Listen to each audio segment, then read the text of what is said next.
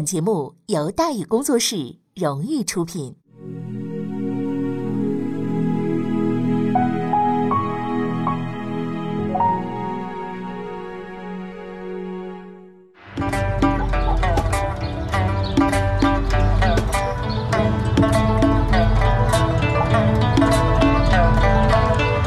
说书唱戏劝人方，三条大道走中央，善恶到头终有报，人间正道是沧桑。给您续上一杯茶，我慢慢的说，您细细的品。听大禹话说，明朝除了咱们广播直播以外啊，我们还在喜马拉雅独家网络发布。各位呢，可以登录喜马拉雅手机和电脑客户端，搜索“大禹茶馆”，选择收听。上期节目咱们说到哪儿啊？咱们说到。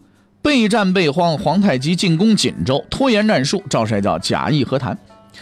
皇太极度过了极其失望的一天啊，而即将到来的第二天会让他绝望。一大清早，正当皇太极准备动员军队攻城的时候，哎，招谁叫那个使者来了，不但来了，还解释了昨天呐没开门的原因，说我们没开门啊，为什么没开门呢？不是我们不热情，我们非常想开门。但是天色已晚，不方便开门，您多见谅啊！今天白天呢，再派人来，我们是一定接待啊！那皇太极很高兴啊，又派出了使臣。可是到了城下呢，明军还是不给开门啊！这批使臣呢比较负责的，就搁城里也就不走了，是吧？这这个这个呃，不可以这样，是吧？你必须得那个让我们进去。过了一会儿呢。赵帅就出来喊了一嗓子：“你们退兵吧，我大明给赏钱。”就在皇太极被弄得几乎精神失常、气急败坏的时候，城内突然又派出使者来了，啊，表示谈是可以谈的，但不能到城里谈啊，愿意到皇太极的大营去谈判。差点被整疯的皇太极接待了使者，并且写下了一封十分有趣的书信。这封书信呢，不是劝降信。而是挑战信。他在心里怎么说呢？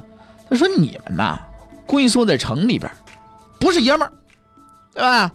有种出来，咱们干一架。你们出一千人，我们这儿啊就出十个人。哎，谁打赢了就算谁赢。你要是敢，咱们就打；啊，要是不敢，就献出城内所有的财物，我就退兵。所谓一千人打不过十个人。”比如一千个手无寸铁的傻子打不过十个拿机机关枪的特种兵，一千个平民打不过十个超人，这都是很有可能的。在这一点上啊，皇太极体现出了游牧民族的狡猾。联系到他爹喜欢玩阴的，这个提议的真正目的是引明军出战。但是书信送入城中之后，迟迟没有回应，连平时出来吼一嗓子的赵帅教也没有踪影，没人搭理他。啊，究其原因呐。就是这招数太 low，哇！这种摆明了从《三国演义》上面抄来的所谓激将法，是吧？呃，《三国演义》反正基本上后金将领的标准兵书，人手一本啊，只有在《三国演义》里才能用得上。哈，叫阵，然后出来什么这个三姓家奴，爷爷在此，如何如何，怎么怎么着，叮咣叮咣，两边的小兵都在那握着自己的长矛啊，什么在那站着，然后这将领在那打，打输了拖着枪胡腾胡腾跑，那是评书里的，是吧？哎，那是《三国演义》里的，演义里的。那这真格打仗那么打那？开玩笑，你知道吗？皇太极就崩溃了，是吧？怎么这么磨叽啊？滚刀肉啊！这是啊！要打咱们就打，要谈咱们就谈。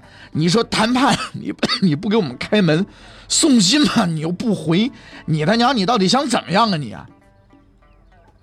其实啊，赵帅教也是有苦衷的。他本人不想耍皇太极玩，可是没办法，谁让你来这么早啊？你搞得老子走也走不掉，投降又说不过去，只好等援兵喽。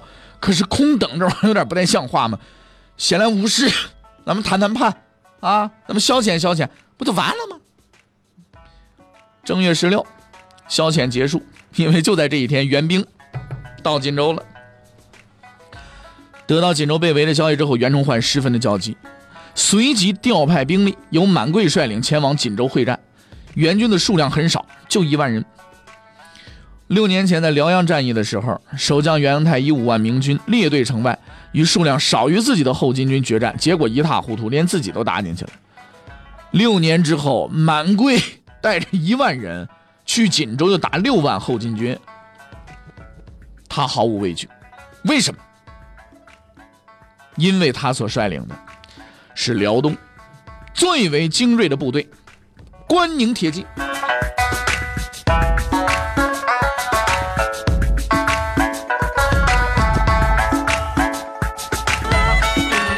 经过几年不懈的努力，这一支由辽人为主的骑兵训练有素，并且配备精良的多管火器，作战极为的勇猛，而且具有极强的冲击力，成为明末最强悍的武装力量。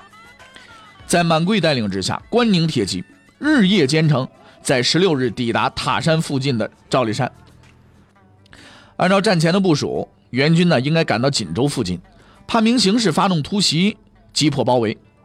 然而，这个构想呢被无情的打破了，因为就在那一天，一位后金将领正在赵立山巡视。莽贵尔泰这次偶遇，那可是完全打乱了双方的计划。片刻惊讶之后，满贵率先发动冲锋，后金军毫无提防，前锋呢被击溃了。莽贵尔泰虽说比较蠢，但是打仗还算是凑合的。很快反应过来了，倚仗人多发动了反击，你来我往几个回合不打了，因为大伙都很忙啊。满贵他来巡视呢，差不多到时候该回去了。满贵来解围的，按目前形势，自己不被围进去，差不就不错了。所以短暂接触之后的，双方撤退，各回各家了。几乎就在满贵受挫的同一时刻，袁崇焕使出了新的招数，他写好了一封信，并派人秘密送往锦州城，交给了赵山教。然而不幸的是，这封信呢？被后金军半路截获，并送到了皇太极的手中。信的内容让皇太极是极为的震惊。啊，怎么写的这个信呢？信是这么写的：叫锦州被围，但我已调集水师援军以及山海关、宣府等地军队，全部至宁远集结。蒙古援军也即将到来，合计七万余人，耐心等待，必可里应外合，击破包围。至此，皇太极终于知道了袁崇焕的战略啊，确切的说是诡计。锦州被围，援军就这么多，所以只能忽悠。但是辽东总共就这么多人，大伙心知肚明，所以忽悠必须从外地着手，什么宣府兵了、蒙古兵了，哎，你说多少就有多少。在这点上，袁崇焕干得相当好，因为皇太极信了。五月十七日，改变了部署，三分之一的后金军撤出了包围，在外城驻防，因为据可靠情报。啊，这个可靠情报我们打个引号，来自全国四面八方的援军，过几天就要来了。事儿大了，六万人都没戏，剩下这四万，你就歇菜吧。在明军的大炮面前，后金军除了尸体，没任何收获。第二天，皇太极再次停止了进攻，他又写了封信，用箭射的锦州城里，再次劝降。对于他的这一举动啊，我们很无语啊！明知道不可能的事儿，还要几次三番去做，而且乐此不疲，到底是什么心态啊？这个事情就是不好理解，你知道吗？估计城内赵帅教被他搞烦了，原本出来骂几嗓子，现在不动换了，连忽悠都懒得忽悠了。五月十九日，皇太极确信自己上了当了。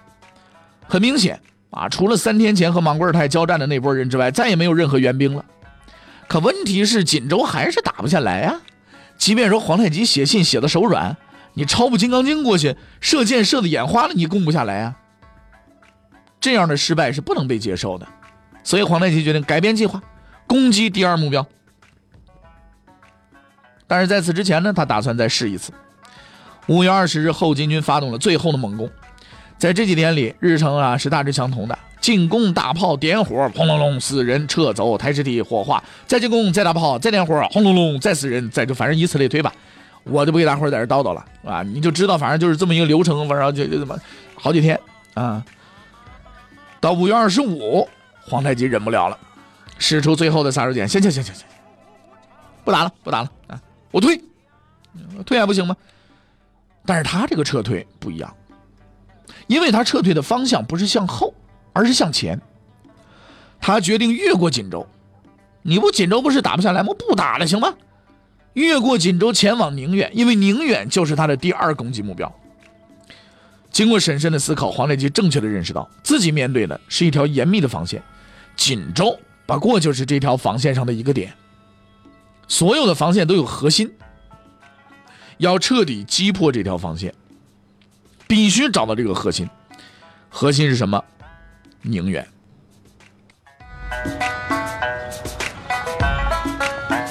只要能把宁远攻破，就能彻底切断锦州和关内的联系，明军将永远的失去辽东。皇太极决定孤注一掷，派遣少量兵力监视锦州，率大队人马直扑宁远。他坚信，自己将在那里迎来最辉煌的胜利。五月二十八日，皇太极抵达宁远。一年之前，他的父亲在这里倒下去了，现在他将在这里再次站起来。反正他是这么想的。然而，当他靠近宁远城的时候，却看见了一幕奇特的场景。照惯例啊，进攻是这样开始的，就是明军守在城头，架设大炮；后金军架好营帐，准备云梯、弓箭，然后开始攻城。但是这一次，他看到的是整齐的明军站在了城外。总兵孙祖寿率军驻守西门，满贵祖大寿率军驻守西门。啊，其余兵力驻守南北方向，宁远守军共三万五千人，位列城外，准备迎战。现在的袁崇焕是一个很有自信的人，他相信凭借自己的实力可以击败纵横天下的后金骑兵，不用龟缩城内，不用固守城池，击败他们就在他们的面前，用他们自己的方式。皇太极的神经被彻底的搞乱了，这个阵势已经超越了他的理解能力了，于是他下达命令啊，暂停进攻，咱们先等等看。看了半天，都明白了，这是挑衅呐！随即发出了怒吼：“啊！当年黄考太祖攻击宁远，就是努尔哈赤啊，没有攻克。今天我打锦州又没攻克，现在敌人在外不战，如果还不能胜，我国威何存？”皇太极认为不打太没面子了，必须打，一定得打。但是有人认为不能打。所谓有人是指大贝勒代善、二贝勒阿敏、三贝勒蒙古尔泰啊。换句话说，四大贝勒里三个都不同意打。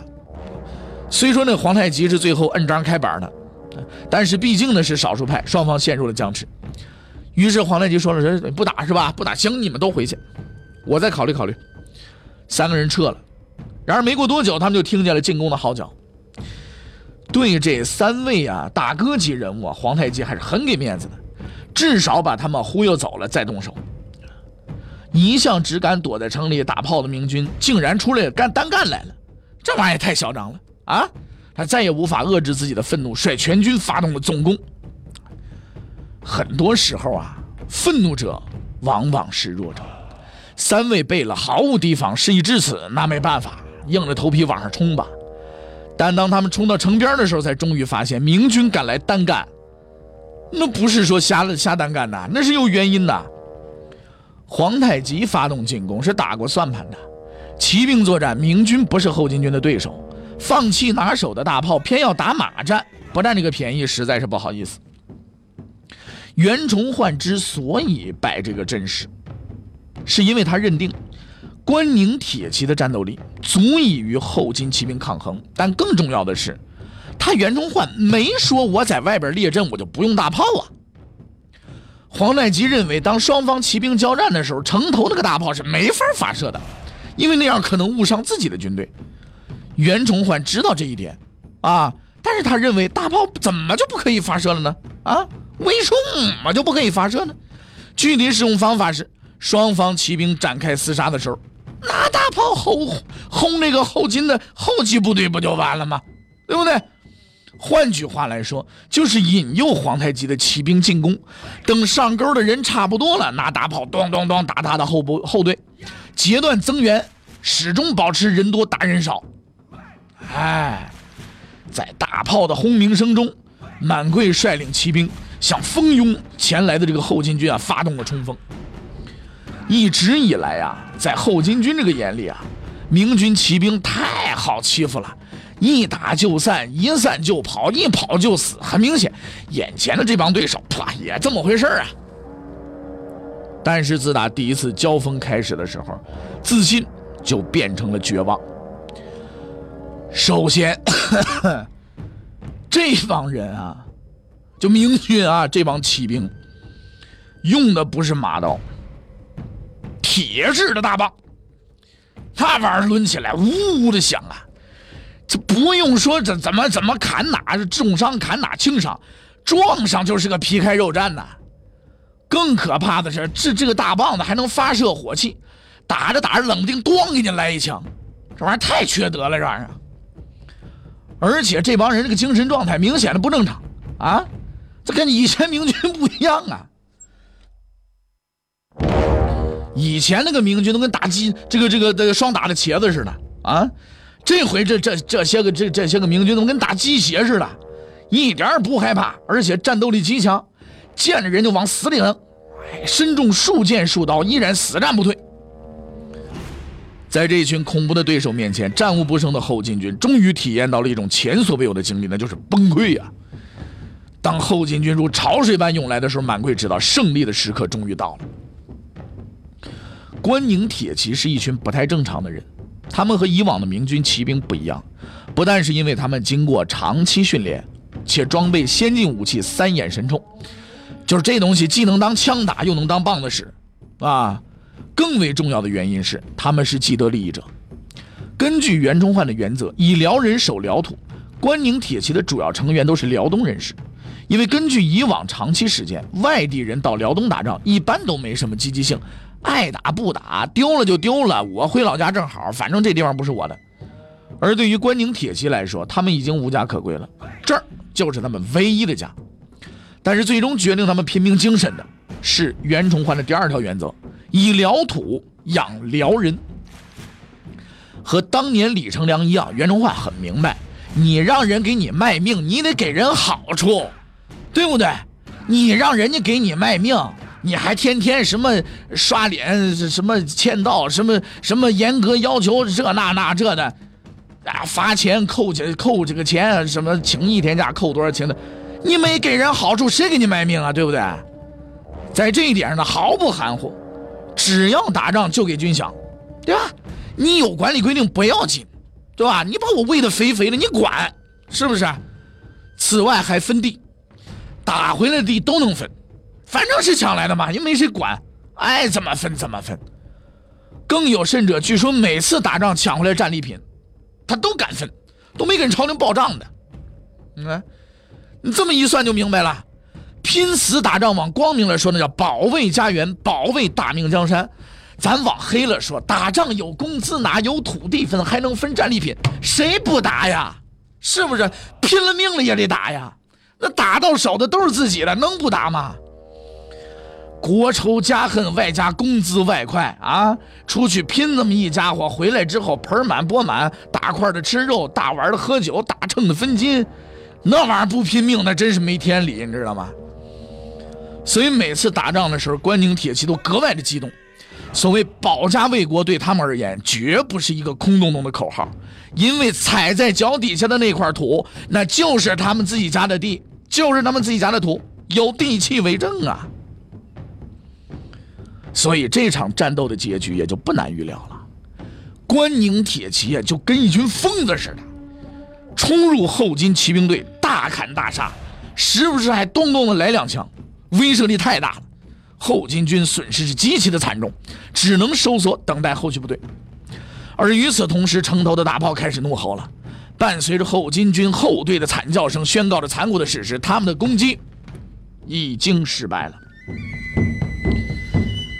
进攻失败的皇太极，又将采用什么样的方式来应对目前的这个局势呢？欲知后事如何，且听下回分解。